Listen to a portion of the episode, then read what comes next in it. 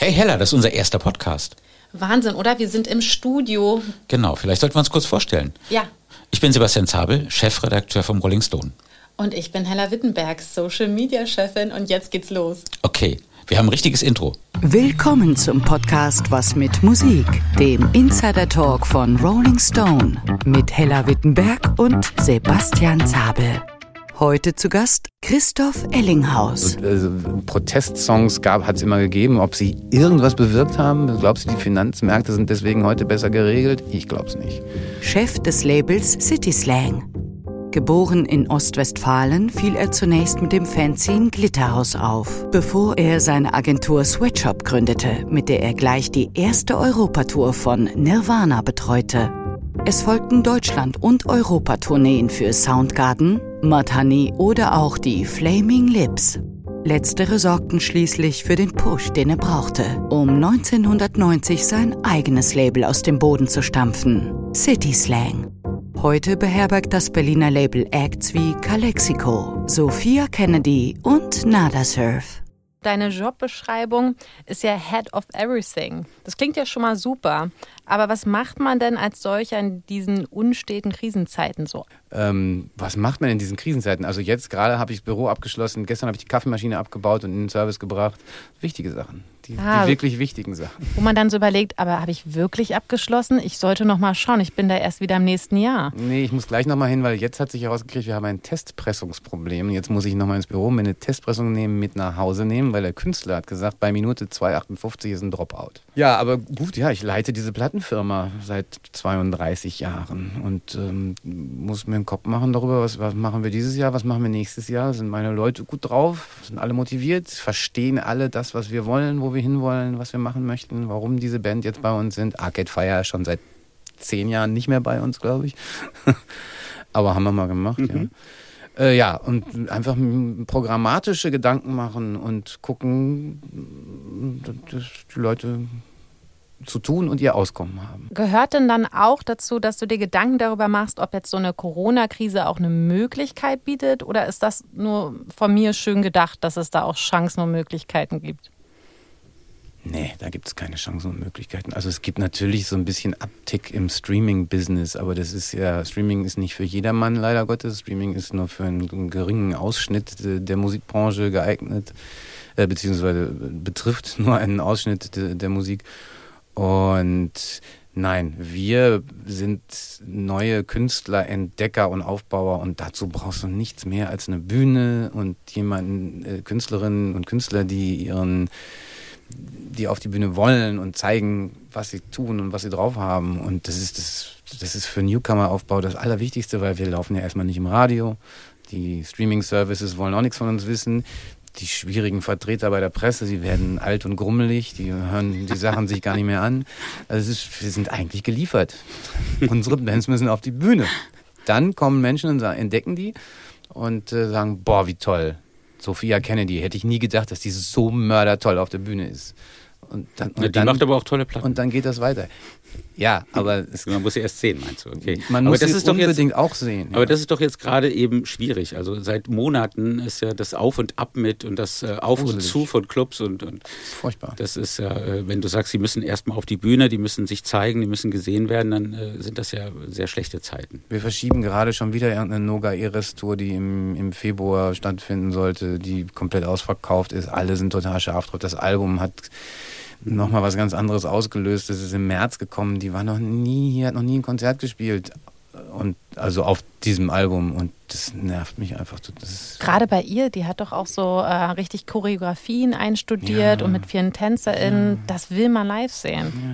Ja. Im Lido wäre jetzt vielleicht nicht so die große Tanzhorde gewesen, aber äh, drei Wochen vor dem Lido-Auftritt spielt sie in Tel Aviv vor 7000 Leuten und da wird das große Tänzerbesteck ausgepackt. Vielleicht müssen wir einfach alle dahin. Tja. Ach, das geht bestimmt auch nicht wegen Reisebeschränkungen. Ja. Na, ich habe sie wenigstens noch mal sehen können. Also von daher bin ich da privilegiert. Wie jetzt gerade, wo sie die US-Tour gemacht hat. Nein, es ist schon ein Weilchen her. Ja, aber, aber das haben wir ja alle gesehen. schon mal sehen ja, können. Ja, ja. Ja. Sag mal, in, äh, Stichwort Streaming, ähm, wo siehst du die Vor- und Nachteile? Der Musikmarkt hat sich ja extrem in den vergangenen Jahren dadurch verändert und Streaming scheint alles zu dominieren. Wie ist das äh, für City Slang? Für City Slang oder für Christoph Ellinghaus? Also, wo, wo sie, also für, ich finde, das, das haben bestimmt schon viele gesagt, das ist natürlich vom äh, Konsumentenpunkt gesehen her ganz toll. Ähm, ich habe die ganze Welt der Musik in meinem Handy und kann zu jeder Zeit äh, meiner Lieblingsplatte rausfischen, wenn ich mich daran erinnere, was sie ist. Mhm. Ähm, aber wenn ich mich nicht daran erinnere, dann ist es auch eine Überforderung. Ne? Dann ist dieses, diese komplette, ich mache das auf und darum gibt es ja auch so viele Playlisten und so viel äh, Alexa, spiel mir ähm, äh, Tindersticks Radio oder irgend sowas. Mhm. Ja? Mhm. Also ich finde es von, aus Konsumentensicht ganz toll. Aber ich ähm, denke, dass es ein, ansonsten ist es ein Plattformbusiness und ein weiterer Teil des Problems, dass wir als Industrie unsere Inhalte leider schon jetzt vor 15, 20 Jahren aus der Hand gegeben haben. Das ist einfach nur ein Teil des Problems. Ähm, es ist natürlich trotzdem für die Industrie als solches dann auch wieder nicht nur ein Teil des Problems, weil es hat dazu geführt, dass diese Industrie überhaupt wieder eine komplette Wiedergeburt erlebt hat. Mhm. Wenn ich daran denke, 2004, ähm, 5, was da für eine wahnsinns negative Missstimmung war, weil sich irgendwie zwei Prozent weniger CDs verkauft haben, weil das alles die Piraterie und boah, und BitTorrent und es wird und wir, sie rauben uns aus, wir werden alle mit leeren Taschen nach Hause gehen und wir werden nie, es wird nie wieder so sein, wir müssen jetzt sofort Kopierschutz da drauf kloppen und unseren Künstlern noch weniger zahlen. Das, das war die Stimmung 2004, 2005 und jetzt sind die alle wieder mit den dicksten Taschen. Es ist so viel Geld im Umlauf, die, die machen Milliarden, also die Made, also die, für die Streaming gut ist, ähm, die machen unfassbare Umsätze. Und Streaming ist halt gut für Pop, äh, für Katalog, äh, und, äh, und Urban und und und und äh, bland, also so mhm. lang, mhm. das tut nicht weh. Kabinenmusik. Ja, mhm. Wallpaper, akustische mhm. Tapeten. Und für City Slang? Wir haben Künstler, die streamen ganz toll. Mhm. Caribou, Roosevelt, Noga haben wir da hingebracht. Und wir haben Künstler, die streamen, die streamen überhaupt nicht ähm, Anna von Hauswolf, also mhm. also die, die, die düstereren, die äh, Tindersticks, mhm. da findet nichts statt. Ja, so. Und das, woran liegt das? Dann musst du dich fragen, wo, liegt es jetzt an der Band? Liegt es an ähm, der Plattform? Und ich glaube, es ist eine Mischung. Das Spotify ist ja jetzt schon genervt, dass die ganzen, dass sie mit bei den Millennials gut angekommen sind, aber bei der nächsten Generation, ja. die jetzt alle auf TikTok sind, eigentlich schon wieder keine Rolle mehr spielen. Und das nervt sie. Aber diese ganze Boomer, Babyboomer-Generation, die, die, die Leute, die so alt sind wie ich, die also in den 50ern sind und auch die Bands, ich meine, wir arbeiten mit Calexico, Lambchop, Tindersticks jetzt seit den 90ern zum mhm. Teil. Das heißt, wenn, wenn wir Mitte 20 waren und die Mitte 20 waren, dann sind die jetzt halt Mitte 50, ja, oder, oder 50, sowas. Kurt Wagner ist 62 von Lambchop. Also das, und diese ganze Generation, die so okayes Auskommen hatten, die ein bisschen Erfolg gehabt haben, die, ähm, die das, denen bricht gerade ihr ganzes Geschäft weg. Und wenn du dann nicht ununterbrochen auf Tour bist, um deinen Betrieb und dich selber zu ernähren, dann hast du kein Einkommen, weil äh, CDs kaufen, verkaufen sie nicht mehr groß. Vinyl ist ein kleiner Beitrag, ja, hier mal 300 Gruppen in der Auflage, aber das Streaming da kommt halt nicht bei rum. Warum? Da sitzen Menschen um die Mitte 20 und überlegen, was die nächste Generation TikTok hören möchte. Und was ist denn heute euer Hauptgeschäft? Womit macht ihr Umsatz? Wir machen, unser Umsatz ist zur Hälfte digital, wo, wobei dann 65 Prozent aus dem Streaming kommen. Mhm. Äh, und die andere Hälfte ist ähm, physisch, Nebenrechte und vor allen Dingen Werbung und Film, also Sync. Vinyl wird immer ein bisschen überschätzt, ne? Ja, also Vinyl ist eine, ja, also Vinyl, es gibt, äh, weil, weil mal eine, Zu, eine, eine, Zahl, es gab ja Zuwächse im Vinyl, kann man nicht von der Hand weisen.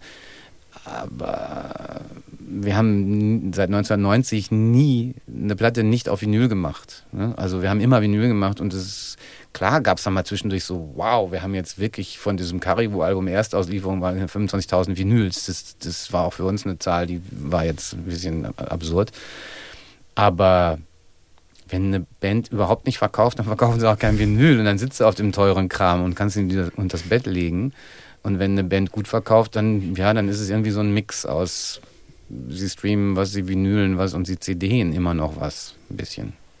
Na, auf jeden Fall ist ja Vinyl auch immer auch ein Stück Kunst, ne? Und das Bettlegen würde ja. ich jetzt nicht sagen, dann wenigstens an die Wand packen oder so. Das ist doch. Ja, was. wenn du tausend Stück von dem gleichen hast, die da rumliegen und im Weg liegen, dann. Wallpaper, sehr unterm, entspannt. Unterm Bett vielleicht mehr, mehr Platz.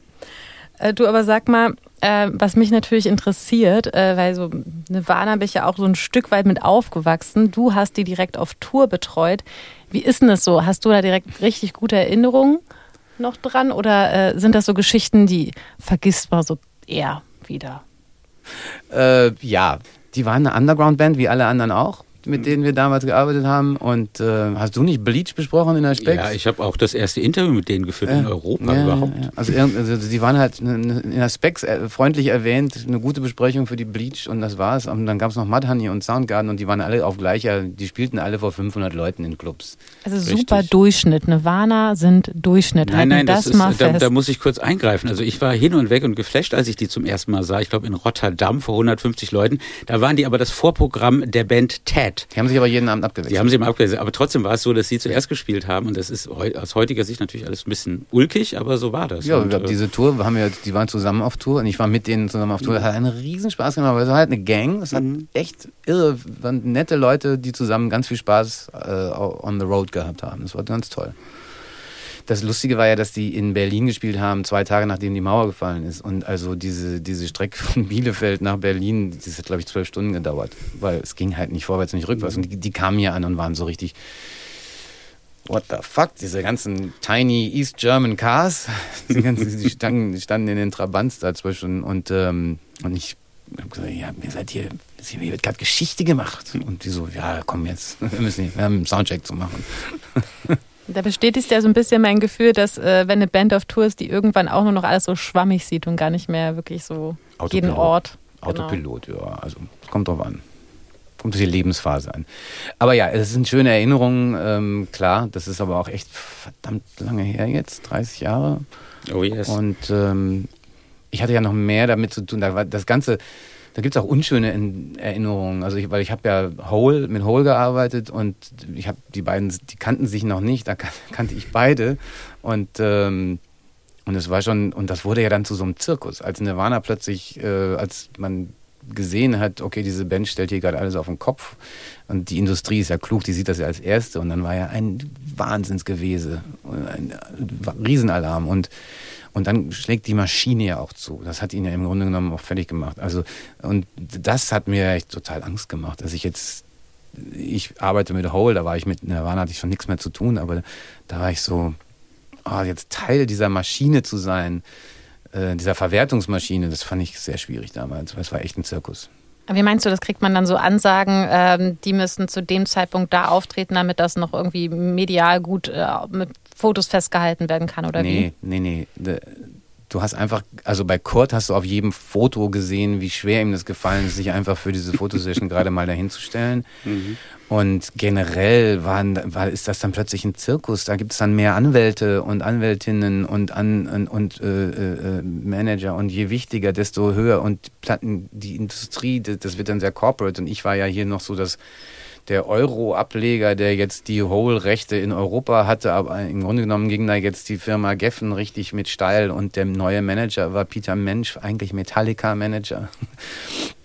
Da ging plötzlich und dann MTV und bla, da ging die Post ab. Also es war schwierig. Ich habe die schöne Erinnerung an Kurt Cobain, dass, wo du Fotos sagst, als wir für Specs damals die Fotos gemacht haben, musste er auf eine so eine Apfelsinenkiste steigen, weil er so klein ist, damit ja. das ausgeglichen war mit der Band. er hat es so gehasst. Aber Novoselic war ja auch, ist auch ein zwei Meter Typ. Das ist ein zwei Meter Typ. Ja. Und äh, war das jetzt mit Grohl oder mit Chad? Das war noch mit Chad wahrscheinlich. Ne? Das ja, war der war auch klein. Bleach, ne? Genau. Ähm, wie hat das bei dir angefangen? Womit bist du sozialisiert worden? Was waren so deine ersten musikalischen Erfahrungen? Mein Bruder T-Rex. Mhm. Ähm, Sweet, The Sweet. Uriah Heep war meine erste Single, Easy Living. Oh. Ähm, Ballroom Blitz. Das war also und dann aber auch ganz schnell, also da, ich weiß nicht, irgendwann saßen wir auch vor der Hitparade. Wir saßen vor dem Fernseher und haben Hitparade geguckt, das weiß ich auch noch. Und im Radio lief Mel Sundock oder sowas hieß der auf WDR, so ein, so ein ich glaube, so ein hängengebliebener GI und der hatte so eine Charts-Show, so eine Hitparade Und, die, und da gab es immer auch eine Oldie-Ecke. Und das war so, das war so, ähm, da hat man so, so Sachen gehört. Da liefen halt dann Slade und Susi Quattro. Das war das, was in den Charts war. Und dann gab es so Rückblenden, so, mhm. keine Ahnung, Oldies. Was war das erste Konzert, was dich beeindruckt hat? Kannst du dich erinnern? Das war das erste Konzert, auf das ich gegangen bin, weil sie noch Grobschnitt. Oho. Und sie haben 45 Minuten Rock Pommels Land gespielt und dann gab es Pyrotechnik. Das fand ich mega beeindruckend mit weiß nicht, 13 oder 14. Wen würdest du jetzt am liebsten mal live sehen? Mm, The Jesus Lizard. Okay. Ja, aufgelöst, beste Band der Welt. Und wann glaubst du, wird es äh, 2022 wieder richtig reguläre Tourneen geben? Oh, ich glaube, wir müssen uns jetzt auf so ein Fenster einrichten, April bis Oktober. Für die nächsten vier Jahre. Und mhm. das ist echt eine Horrormeldung. Mhm.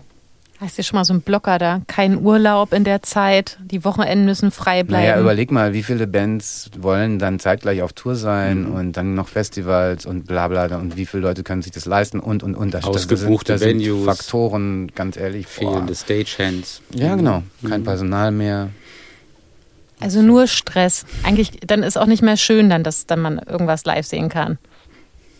Äh, ich hoffe doch. Also ich hoffe auf große vereinende Momente und irgendwie, weiß ich nicht. Also ich freue mich zum Beispiel nächstes Jahr hoffentlich, dass ein ähm, Primavera-Festival stattfinden kann und dass da ich mit meiner ganzen Familie bei Karibu vor der Bühne stehe, morgens um 3 Uhr oder sowas. Da habe ich Bock drauf. Schon erste Reihe, ne? Zweite reicht. Aber mittendrin ja. Arme in die Luft. du sagst das gerade so, ich finde auch Musik hat eben diese, diese Momente, diese die zusammenbringen. Und äh, ich frage mich aber auch so, was denkst du, inwiefern kann Musik so zu gesellschaftlicher Veränderung beitragen? Bist du deppert? naja, bestimmt haben Bob Dylan und solche und Konsorten äh, den Geist der 68er durchaus beflügelt und, äh, und ich glaube, und wo die Guthrie und solche Sachen, also äh, Protestsongs gab, hat es immer gegeben. Ob sie irgendwas bewirkt haben, glaubst du, die Finanzmärkte sind deswegen heute besser geregelt? Ich glaube es nicht. Also das, darum weiß ich nicht, ob Musik gesellschaftlich. Musik verändert sich und Musik nimmt Einfluss und Musik von, weißt du, die Musik, die wir hier gerade diskutieren, die war ja in, also vor Nirvana zum Beispiel, war das ja total Randgruppe, Randgruppenbeschallung.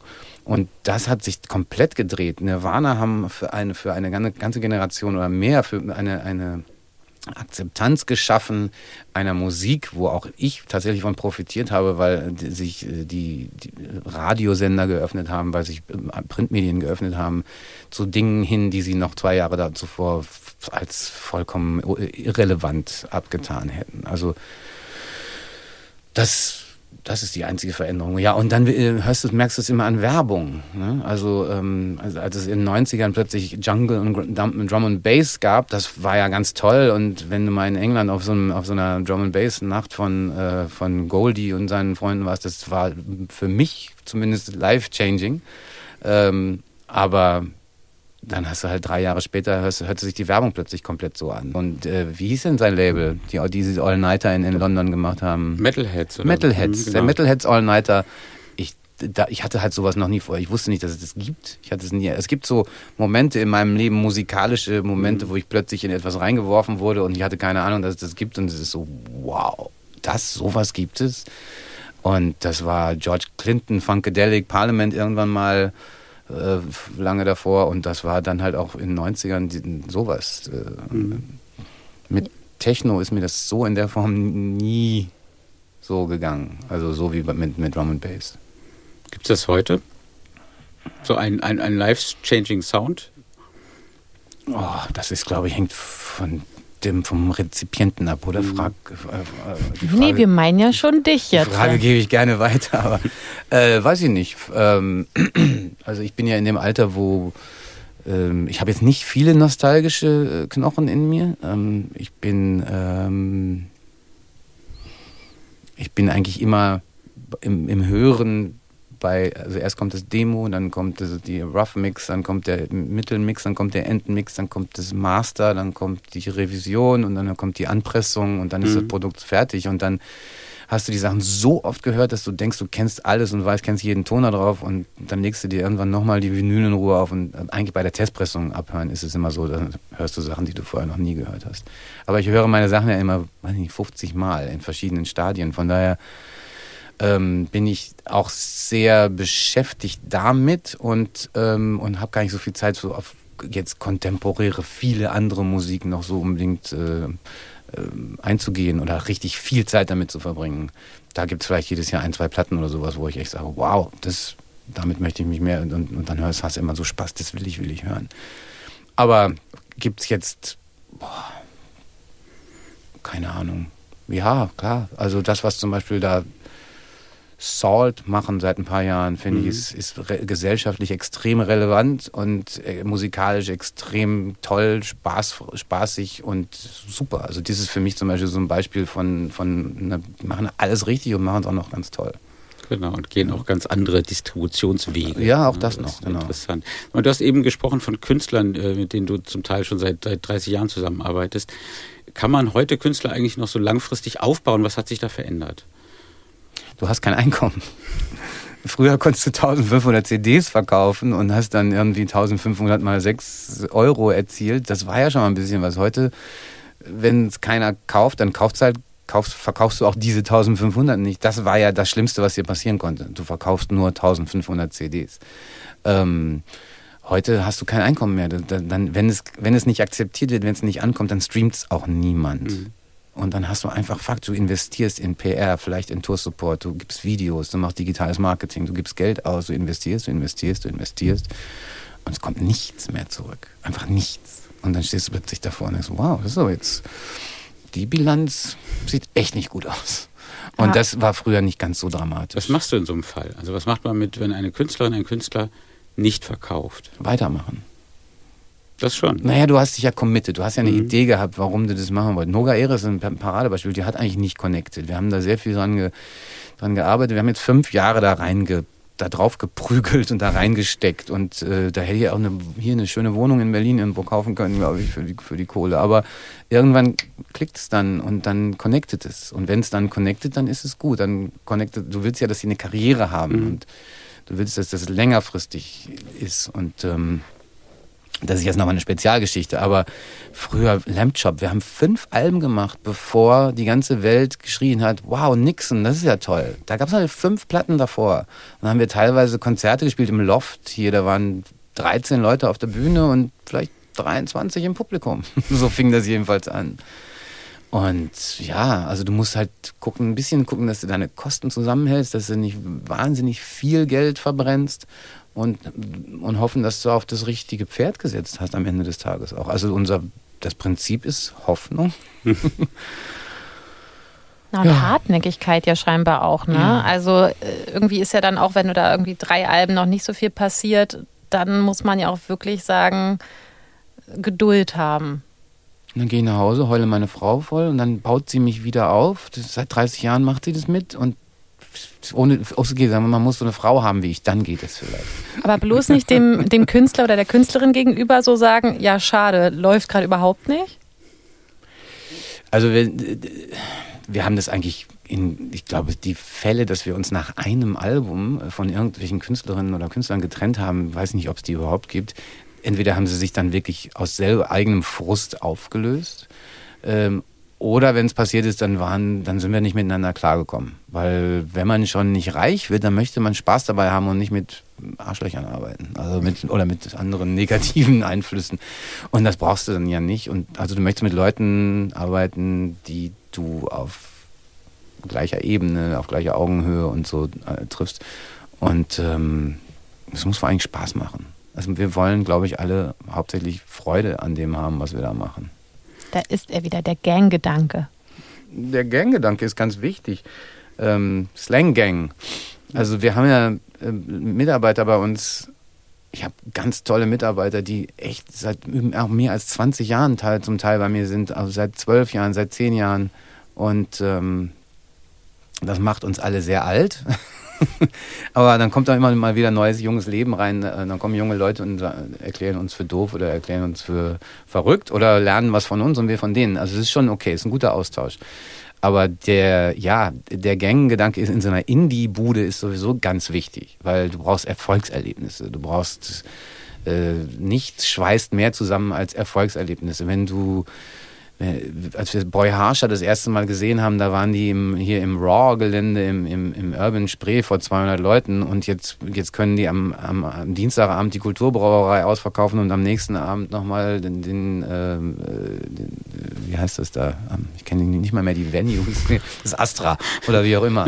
Also die können jetzt mal eben drei, und das, wenn du das siehst innerhalb von zwei Jahren, so von 200 auf 3000 Leute, das ist schon, das, das macht schon Spaß.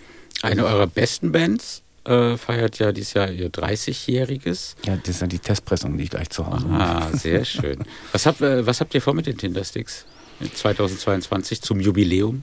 Das ist ja, wir machen ja gerne das, also bei solchen Künstlern, die sehr gut wissen, was sie wollen, da, ähm, äh, also Stuart kam dann irgendwann, wir haben 30-Jähriges und ich sag, ja, das, guck mal, das sind drei Dekaden. Eine bei Universal, eine bei Beggars Banquet und eine bei City Slang. Und ähm, dann machen wir doch jetzt mal eine Best of Greatest Hits. und er so, boah. Und wir so, ich so, ja, das ist, das ist, nichts.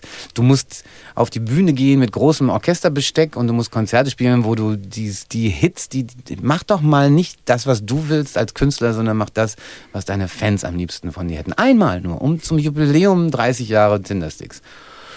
Okay, und das genau das ist der Plan. Äh, die Tour, die, die Philharmonie ist in Berlin, ist gut, verkauft gut. Mhm. Ich hoffe, das findet auch statt. Im, mhm. Es ist im April, glaube ich.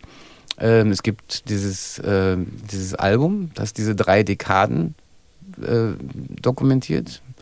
Best of Greatest Hits heißt natürlich nicht so. das wäre aber ein super Titel. ja, genau. So steht es bei uns auf den Testpressungen.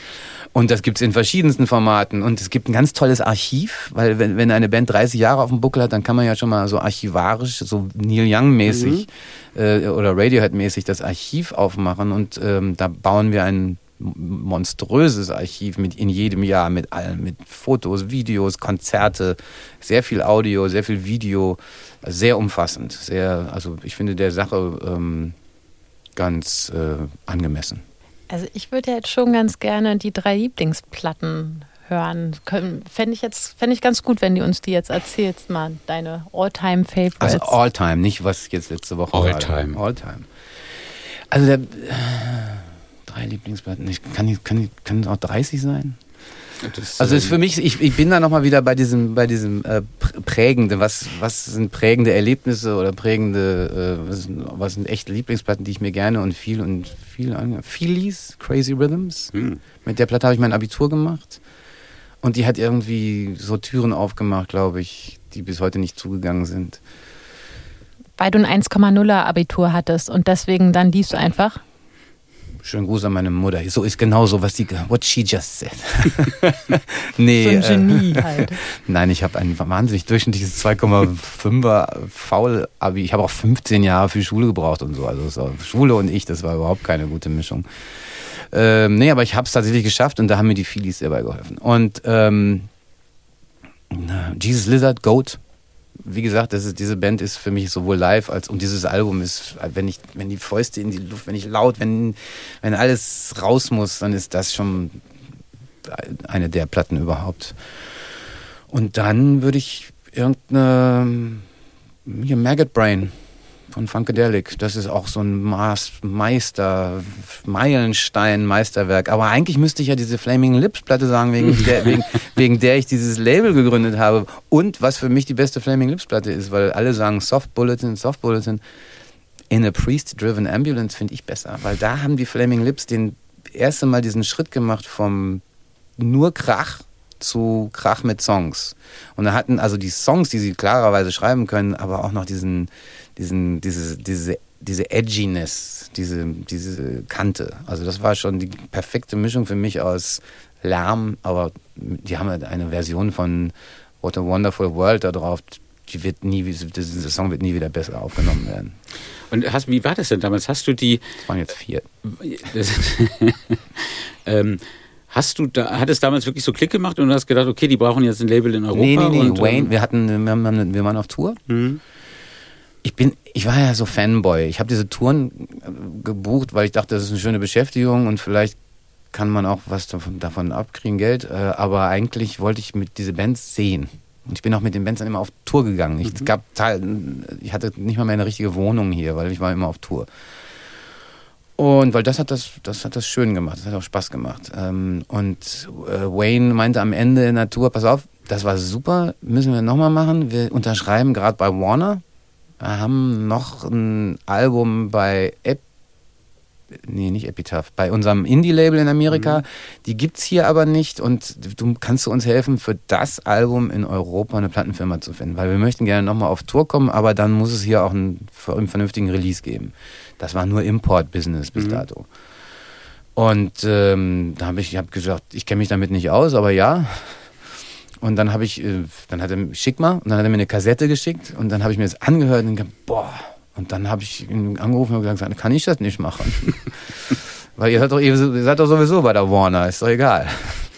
Und dann hat er gesagt, we trust you, okay. Und das war so, so einfach ging das, das damals. Der Start. Ja. Ging das dann auch immer so einfach? Ich meine, gerade so Hole stelle ich mir jetzt auch äh, für den Beginn auch nicht so einfach vor, da ähm, unter Vertrag äh, alles zu kriegen unter Dach und Fach.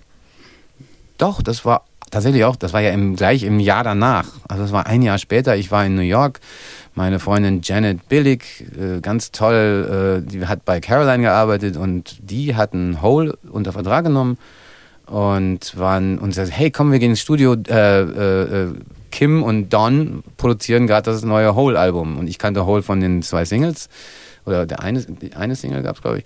Und dann sind wir ins Studio gegangen, haben alle kennengelernt, Kim Gordon, Don Fleming und die ganze Whole-Blase. Und dann haben wir uns das angehört. Und dann hat Courtney mich gefragt, was machst du denn? Und ich habe gesagt, ich habe ein Label in Europa. Und dann sagt, well, so you're gonna... Und dann hat sie zu Janet gesagt, was macht ihr nochmal in Europa? Und Janet so, yeah, so exportieren. Weil ja, war ja so eine Virgin-Tochter. Und Virgin wollte Culture Club machen zu der Zeit. Und ich weiß nicht was, also nicht, jedenfalls nicht das. Und... Ähm, und dann war das recht einfach, das zu lizenzieren. Also voll gut, ne? Man muss da auch äh, mit einem gewissen Selbstbewusstsein und äh, für sich Werbung machen und dann läuft das. Ja, man muss vor allen Dingen Glück haben und zur richtigen Zeit am richtigen Ort aus Versehen sein. Also das war schon, da habe ich wahnsinnig viel Schwein gehabt. Also. Vor zehn Jahren hast du dann ja was ganz anderes gemacht, ne? Du hast die Cordoba aufgemacht. Du hast also eine, ein, ein sehr schönes, ich kann es aus eigener Erfahrung sagen, sehr schönes Weinlokal mit äh, sehr köstlichen Speisen ja, eröffnet. Äh, was, wie, wie kam es dazu? Oder ist das irgendwie so, so ein Ausgleich, statt Golfspielen, ein Ausgleich zu Musikgeschäft? Ne? Ich, ich, nee, das war, das war das zweite Mal in meinem Leben Hobby zum Beruf gemacht. Mhm. Einfach, noch, einfach nur wieder das Interesse und ich, Berthold Seliger hat mir irgendwann mal eine Flasche Wein aufgemacht im Jahr 2000. Und bis dahin war ich ein wunderbarer, in der Ecke stehe Beckstrinker. Und äh, der Seliger hat mich und meine Frau eingeladen und uns bekocht und hat ähm, eine Flasche Rotwein aufgemacht aus Frankreich. Und ich dachte, was ist das denn? Und das hat in mir eine Weinlust und äh, und Interesse geweckt, weil ich das war auch so, ein, so, eine, so eine richtige Epiphanie. Ich habe ne, sowas noch nie gerochen, nicht geschmeckt und sie war total geflasht. Und dann habe ich mich da reingelesen, reingeschmeckt, reingeinformiert und irgendwann ähm, ein guter Freund in Wien hat dann, der so, ja, ich sammle schon seit 20 Jahren Wein, wenn du irgendwelche österreichischen Winzer und so. Und dann haben wir so Weintouren und dann, also war wirklich so, das bin da so reingepurzelt. Und Wein ist halt ein tolles Thema, weil da hast du eigentlich auch mit Künstlern zu tun. Die, die Winzer die, und Winzerinnen, die ich mag, das sind Künstler.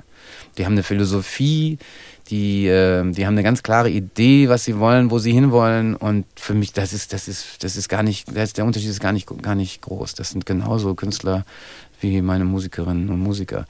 Und das ist auch nicht zehn Jahre her, das ist hm. acht Jahre her. Acht Jahre, okay. Ich habe so geschätzt. Ja, ja, 13, ah. 2013 war das. Aber du hast äh, zum eigenen Weinberg hast es noch nicht gebracht, ne? Nee, das, das ist mir, glaube ich, da bin ich ja zu faul. Ich bin ja so ein Sesselpupser. Das ist, hat ja was mit körperlicher Arbeit zu tun. Also, boah.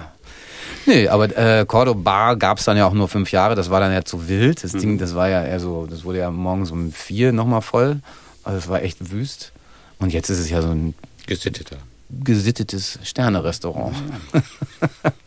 Aber sehr gut. Also richtig. Also ich bin sehr stolz darauf, dass wir diese zweite Welle da nochmal, dass wir aus Cordoba nochmal Cordro gedreht haben. Und jetzt kann man da halt fantastisch. Das ist auch ein ein Kunstwerk, was das, was also das ist eine Experience, die nochmal auf einem anderen Level stattfindet, was du da auf dem Teller und im Glas und Zusammenspiel desgleichen und so.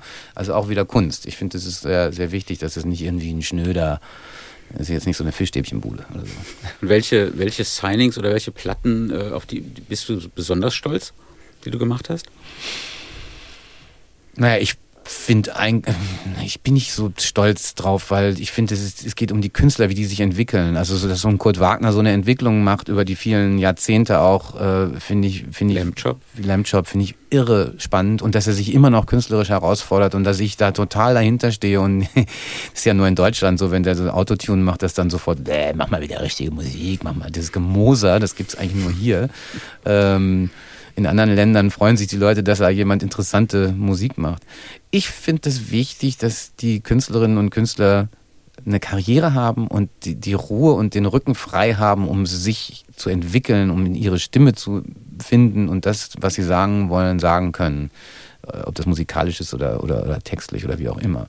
Ähm, und das ist, finde ich, ist so unsere Aufgabe. Und, ähm, und wenn das gelingt und wenn das über Jahrzehnte gelingt, darauf bin ich, glaube ich, stolz.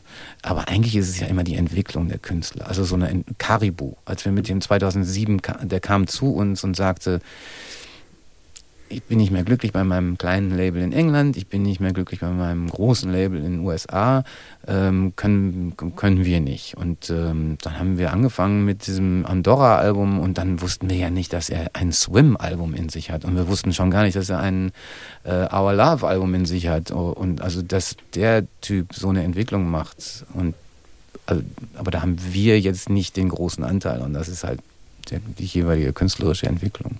Aber sowas, wenn ich dabei, dann dabei sein darf oder wir als City Slang da dabei sein dürfen, finde ich das ganz toll. Du bist immer so schön humble. Ja, aber ich glaube, das ist so schön humble. Danke. Das ist doch aber so. Also auch, ich muss auch noch mal darauf hinweisen, das City Slang, lange war das so mein Ego-Trip, aber jetzt finde ich zum Beispiel vor fünf Jahren habe ich gesagt, da muss jetzt mal was passieren. Ich bin 50. Äh, ich, ähm, ich bräuchte mal gerne, also meine Kinder, ich habe ganz tolle Kinder, die beide musikalisch irre äh, aufgeweckt sind und, äh, und vorne dabei sind und so. Aber ich habe einfach auch mal die Türen aufgemacht für andere Leute und jetzt kriege ich so viele tolle Vorschläge, dass wir jetzt so wunderschöne neue, äh, vor allen Dingen Künstlerinnen ja unter Vertrag genommen haben in den letzten 18 Monaten. Das liegt natürlich an meinen mega Mitarbeiterinnen in New York. Wir haben ja Büros in New York, kleine, aber in Paris und London. Und da kommen halt so Anna B. Savage und äh, Los Bichos und King Hannah. Das, das kommt ja nicht von mir, sondern es kommt von meinen Mitarbeiterinnen hauptsächlich. Und, ähm, und das ist, das ist, warum soll ich da, da bin ich stolz drauf. Grüße gehen raus. Ja, Grüße gehen raus, genau. Etwas, was wir in der Pandemie ja gelernt haben, ist, dass man Büros gar nicht mehr braucht. Doch, doch, finde ich schon. Also mit uns fehlt das. Wir haben jetzt, ähm, wir haben, wir sind ja hier in Berlin nur, also wir sind ja, wir sind 13 Leute oder sowas. 12? Ja. Und, ähm, und klar war das jetzt ganz schwierig, weil es du bist im Büro, nein, ich bin im Büro, nein, du bist im Büro. Es fallen aber doch viele Sachen vom Tisch oder durchs Gitter. Die, so der Flurfunk findet nicht mhm. statt. Und der Flurfunk ist nach wie vor, ist eigentlich doch sehr wichtig, auch gerade in so kleinen Strukturen, finde ich. Und außerdem ist es die Gemeinsamkeit. Ey, bei uns gab es Office-Partys. Da gibt also als Ersatz von, ich kann nicht in eine Kneipe gehen, ich kann nicht in einen Club gehen. Der Vermieter hat mich morgens um vier angerufen. Wenn deine Leute nicht sofort aufhören, dann hole ich jetzt die Polizei. Ich so, okay. Wie bei Wolfgang Kubicki. Äh, weiß ich nicht, aber es, ich glaube, das war ganz wichtig, dass es da mal so ein Ventil gab. Wir haben eine Efterklang-Listening-Party gemacht. Danach ist, wie, was hat Severin gesagt? Das war wie ein, wie, eine, wie ein Korken, der aus der Sektflasche rausgepoppt ist. Danach war, ist dieser ganze Laden explodiert und in eine Orgie mit Desk Surfing und ich weiß nicht was. Und äh, ja, ich glaube, das muss, muss, das muss einfach auch mal. Das ist also zum Schluss ein Plädoyer für Rock'n'Roll Lifestyle. Nee, aber nee, aber für gemeinsam tolle Stunden haben, schöne Zeiten haben und sich über lauter Musik, Kette rauchend mit viel Alkohol anschreien. Sehr gut. Ich, ich finde, das ist ein grandioses Schlusswort eigentlich. Ja, und ich kann nur sagen, Musik bewegt halt doch. Ja, auf jeden Fall. Okay. Und wenn du nur von deinem Schreibtisch runterspringen möchtest. Christoph, ja. vielen Dank. Gerne. Ja, danke dir.